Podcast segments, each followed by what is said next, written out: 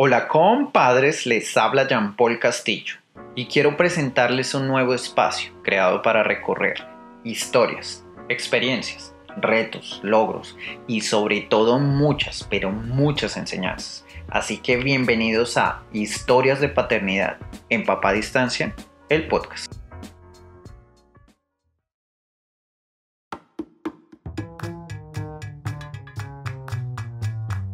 Hoy me complace y me alegra tener de invitado a Jorge Girón. A Jorge lo conozco hace muchos años atrás, pues fuimos compañeros de universidad como en el año 2004. Jorge puedo decir que fue mi mejor amigo de universidad. Casi como finalizando la carrera, Jorge y yo pues empezamos como a perder contacto. Y hoy, casi 15 años después, volvimos a hablar. Yo me enteré, creo que casi de primera mano, cuando Jorge iba a ser papá de Camila y es muy emocionante para mí saber que ha pasado después de 10 años, de 10 años de paternidad a distancia. Así que gracias Jorge por tu tiempo, tu disposición y pues toda la voluntad de contarnos tu historia. Hola y a toda la gente que nos escucha en Papá Distancia, gracias por esta invitación a este podcast. La verdad que me toma por sorpresa y me parece una, una idea genial para poder abarcar estos temas de los que casi no se habla. Bueno. Eh, yo quisiera saber cómo empezó tu historia con Adriana, la mamá de tu hija, o Adri, como le llamábamos en ese entonces, y por qué terminó la relación. Bueno, un poco de la historia de cómo comenzó la relación con la mamá de mi hija eh, data de hace ya bastantes años. Vivíamos en el mismo barrio, en la misma cuadra, justamente a dos casas al lado y nos empezamos a conocer, éramos amigos de chicos, salíamos, no sé, después ya cuando estuvimos un poco más grandes, salíamos a cine, etc. Eh, un día ella me invitó a una fiesta, eh, yo me le acerqué, tipo como que la cortejé y empezamos a salir, empezamos a tener una relación de la cual eh, pasaron cuatro años y dentro de esos cuatro años pasaron un montón de cosas. La verdad que fue una muy buena relación. Eh, también fue ella, me acompañó mucho en, todo el tema del colegio, porque yo estaba en el colegio, ella ya estaba en la universidad, ella es mayor que yo, así que eso fue, eso fue algo que como que fue curioso y como que eh, alguien que esté en la universidad, que esté con alguien de que esté terminando el colegio, ¿no? Eh, durante, todo ese, durante todo ese lapso, digamos, durante todo ese tiempo que estuve con la mamá de hija, no, no, qué sé yo, empezaron a, a fracturarse cosas y después del tiempo, y, y, obviamente yo al ser, a tener en ese momento 18 años, no sé, no conocía la vida, no, sé, no conocía cómo eran las relaciones, y eh, se empezaron como a romper ciertas cosas. La relación en sí se terminó. Eh, porque pues ya ninguno de los dos como que no teníamos ganas uno de estar con el otro y, preferimos dejar las cosas así que a seguir, eh, no sé, sumándole cosas a la relación que no venían bien ni para ella, ni, ni tanto para ella, ni tanto para mí. Bueno, ¿y cómo te enteraste que ibas a ser papá? Y más importante, ¿cómo tomaste esa noticia? Después pasó el tiempo, yo empecé a salir con otras personas, yo creo que ella también de la misma forma, y eh, me entero de cómo voy a ser papá de una manera bastante curiosa y es eh, yo estaba con una chica y bueno y esa chica estaba en mi, en mi casa en la casa de mi vieja y nada me llamó por teléfono la mamá de mi hija me yo me lo presentía de alguna forma, me la solía. Y, yo fui el que la abordé a ella, le pregunté, le dije, ¿estás embarazada? Me dijo, sí. ahí fue como flash total, se me, se me bajó la presión, quedé medio eh, en shock, digamos, porque yo tenía 19, 20 años en ese momento y fue como para mí no, no, sabía qué hacer, o sea, era, era increíble, era increíble la, sensación, sobre todo de miedo, porque al principio es eso, del, del, miedo de, uy, la puta madre, ¿yo qué le voy a decir? ¿Qué le voy a decir a mi papá y a mi mamá? ¿Yo qué voy a hacer con mi vida? Bueno, en ese momento como que sientes un flash y se te pasan 2.500 cosas por la cabeza que en realidad es una locura, es, es yo creo que esa sensación eh, no me gustaría volverla a repetir en cuanto a eso de, la sorpresa y de quedar frío, de quedar en shock, porque fue bastante complejo. Y, bueno, de, hecho, seguimos, intentamos darle para adelante. fue, fue curioso, digamos, la forma en que, en que ella se enteró también, porque ella tenía eh, un problema de quistes en los ovarios, tuvo que ir al médico a un control donde le hacían eh, ecografías para ver cómo, cómo estaban sus, sus, quistes y el médico lo que le dice es que tiene un quiste con pies y manos, o sea, refiriéndose a lo que ahora es mi hija, ¿no? Entonces, eh, eso fue como, uy, pucha, bastante choqueante también, porque yo me entero que ella iba a ser madre y yo padre a los cuatro meses de embarazo de ella. En esa etapa del, del mes uno al mes cuatro, ella salió, farrió con sus amigos, se fue de joda, se fue de fiesta, se fue de viaje. Eh, y claro, en este control es que nos enteramos que, vamos a ser eh, padre y madre y, pucha, bueno, fue bastante también complejo. María Camila en, su momento cuando nace es una niña muy muy apegada también a su mamá y a, y a mí en ese momento yo por cosas laborales estuve eh, bastante tiempo digamos ahí junto a ella cambiándola ayudándola a crecer dándole la comida haciendo esto lo otro mientras la mamá iba a trabajar porque yo en ese momento no tenía trabajo. Para la gente que no sé, que nos escucha de otras partes en Colombia, eh, la situación actual laboral y de siempre, de, larga data, es, ha sido bastante compleja. Así que eh, eh, lo que tratábamos era que, bueno, si yo trabajaba, ella se quedaba o al revés, tratábamos como de solventarnos y darnos una mano los dos. ¿Cómo fueron esos años de vivir junto a tu hija Camila? Después eh, yo estuve cinco años junto, junto a María Camila. Esos cinco años fueron, yo creo que, de las mejores experiencias que he tenido en mi vida. Ha sido esos cinco años junto a ella, porque ahora que no estoy, me doy cuenta que esos cinco años fueron mágicos. Que capaz en ese momento los normalizaba, quizás de alguna forma.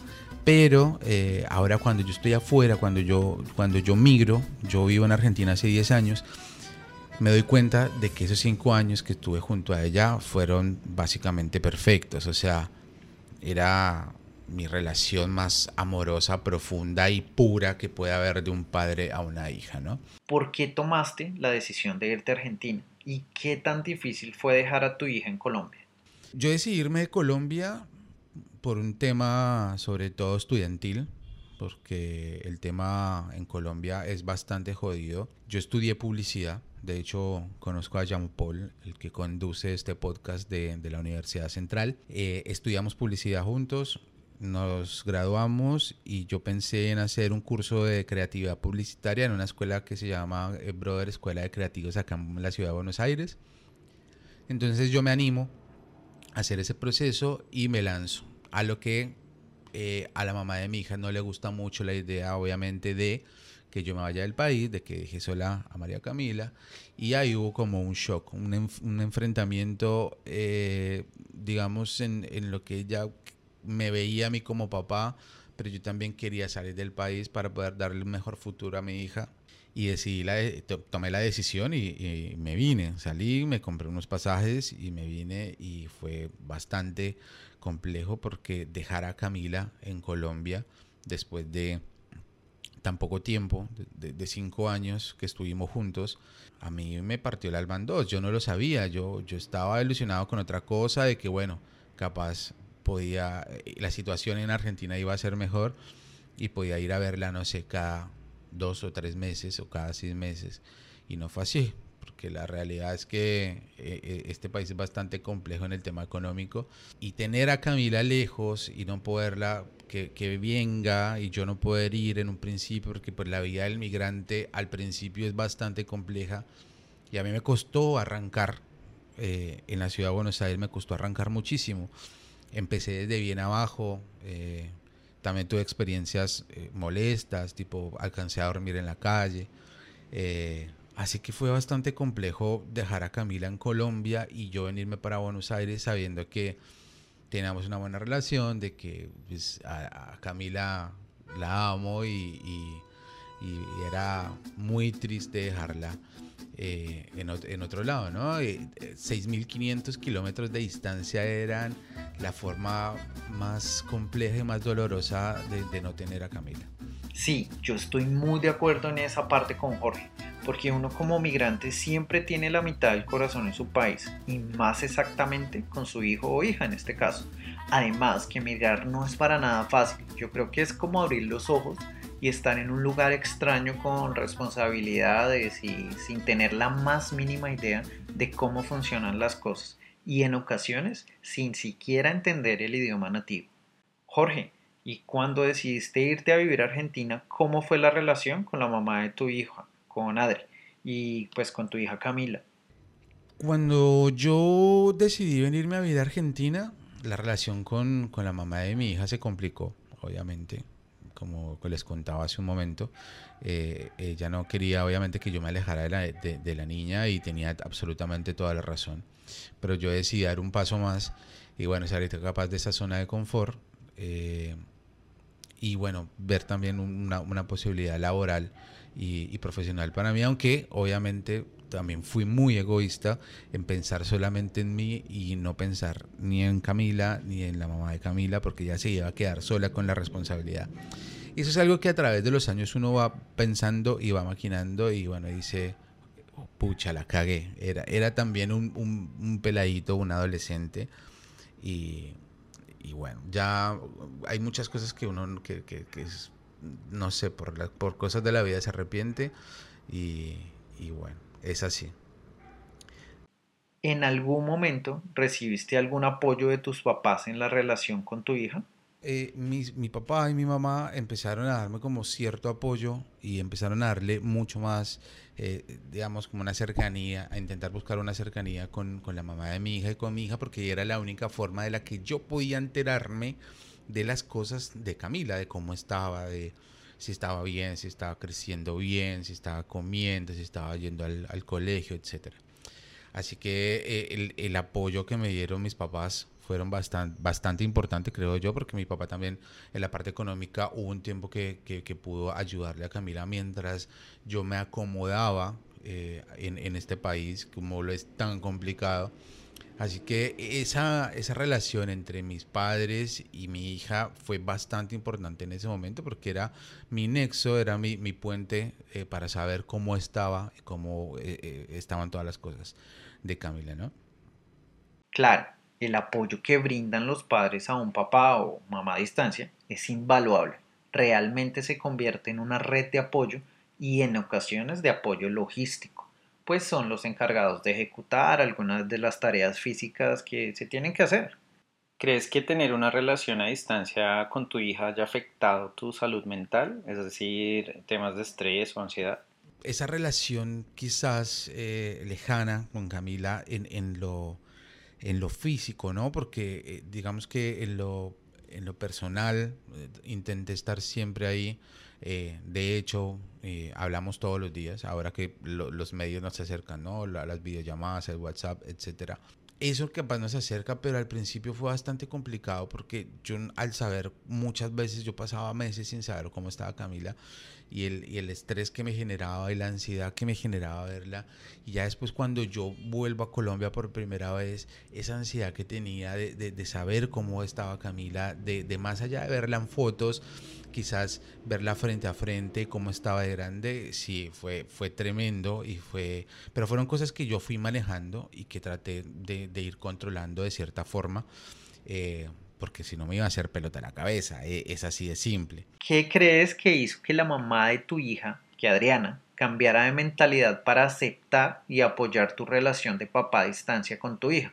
Y además, ¿qué métodos utilizaste para fortalecer la relación con tu hija? Pues cuando yo vuelvo a Colombia también se da porque yo empiezo a retomar una relación, eh, por lo menos telefónica, con la mamá de mi hija, donde yo le cuento mis cosas, em, empiezo a contarle cómo es todo este proceso de ser migrante eh, en Argentina y ella logra entenderlo un poco y hace un cambio de 360 grados donde la verdad para mí fue, fue emocionante y fue hermoso porque era la puerta principal, la puerta grande para poder empezar a tener una relación con mi hija mucho más cercana. Y yo creo que la mamá de mi hija decidió aceptar esta relación a distancia porque ella misma me lo decía y es que Camila tiene su papá y Camila tiene su papá esté lejos, esté cerca. Igual también a veces esa cercanía física no lo hace, o sea, no, no, no quiere decir que, que si yo estoy lejos físicamente, esté lejos eh, sentimentalmente, amorosamente, económicamente también, porque es todo un tema, también el tema, eh, es todo un tema, eh, esto del, del, dinero, ¿no? Empezar a enviar, empezar a enviar las remesas, empezar a enviar el dinero, los giros para Colombia y que no solamente se convierte en una relación, eh, digamos, económica, sino de estar ahí, de, estar todos los días preguntando, todos los días viendo eh, qué hay que hacer, en qué, qué, puedo colaborar, hay cosas del colegio que capaz yo pueda colaborar desde acá, ahora con todo esto de la virtualidad, entonces también hacemos tareas por WhatsApp.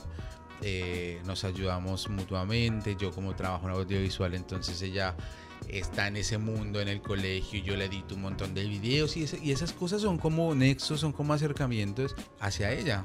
Porque yo al no estar allá, bueno, trato de alguna forma, me las ingenio de, de poder estar en el, en el, chat, no todo el día, pero sí estar hablando y saber cómo está, porque ahora lo, los chicos y las chicas son muy complicados y están como en otra. Camila ya es adolescente, tiene 15 años actualmente Así que es, es, difícil, ¿no? Es difícil, pero, pero se puede. O sea, yo creo que eh, a los papás que, que, están a distancia, eh, yo creo que el mejor consejo que se les, les puedo dar es inventarse, reinventarse. De que si ya no estar físicamente, bueno, ahora adoptando todo esto de la virtualidad, puedes inventarte un montón de cosas que te pueden acercar. Eh, es, es, es, doloroso no, no poder estar ahí por X o Y motivo, pero pero hay bastantes formas de hacerlo. Claro, esto es clave lo que dice Jorge y me parece que es algo que todos tenemos que poner en práctica y se llama reinventarse, que es básicamente encontrar la manera de hacer que la relación con tu hijo o hija funcione.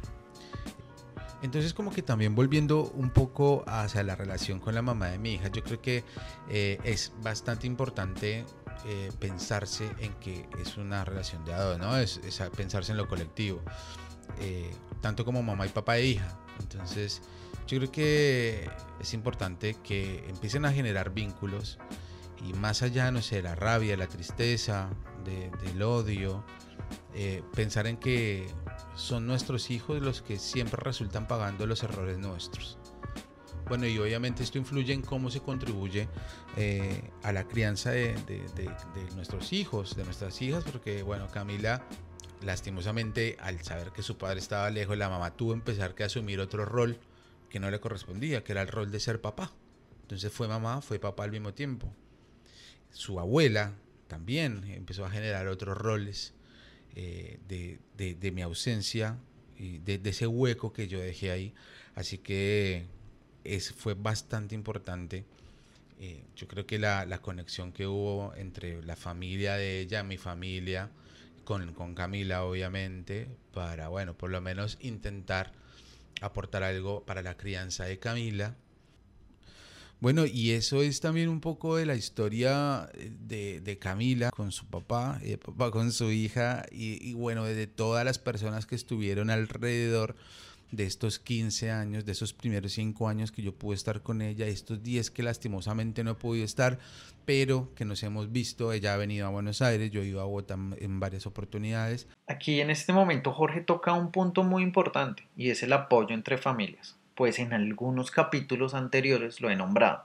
Desde que se tengan reglas de crianza claras y una relación positiva entre las familias, seguro ese círculo de apoyo eh, pues alrededor de los hijos indiscutiblemente influirá de manera positiva en su evolución y aprendizaje.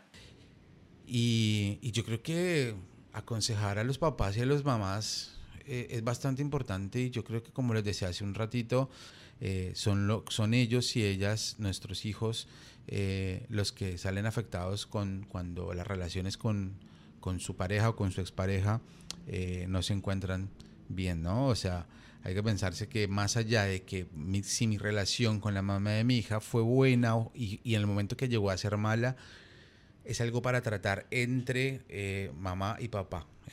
Así que bueno, esa es una pequeña reflexión que, que, les puedo dejar. Muchas gracias a Jean Paul por este espacio, muchas gracias a los papás que nos escuchan sobre todo, también capaz que nos escuchan mamás para entender este mundo de cómo la comunicación entre padre e hijos a distancia y está bueno, le, agradezco mucho a, Jean Paul por esta, por esta iniciativa y esperemos que todo esto sirva para generar nuevos lazos de comunicación con nuestros hijos y bueno, que, que siempre estén ahí, que siempre estén en nuestros corazones y que sobre todo nos hagamos cargo de las malas decisiones que tomamos y tratemos de resarcirlas a, futuro y, y, a un corto y mediano plazo. Les mando un fuerte abrazo y bueno, esto es Papá Distancia. Muchas gracias Jorge por contarnos tu historia con Camila. Estoy seguro que nos deja muchas enseñanzas, pues para aplicar no solo siendo papá o mamá a distancia, sino también en la paternidad como tal.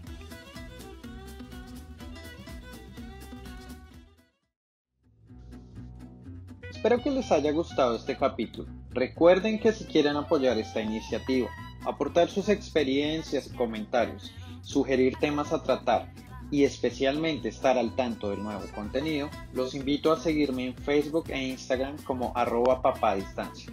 Un fuerte abrazo a todos los compadres.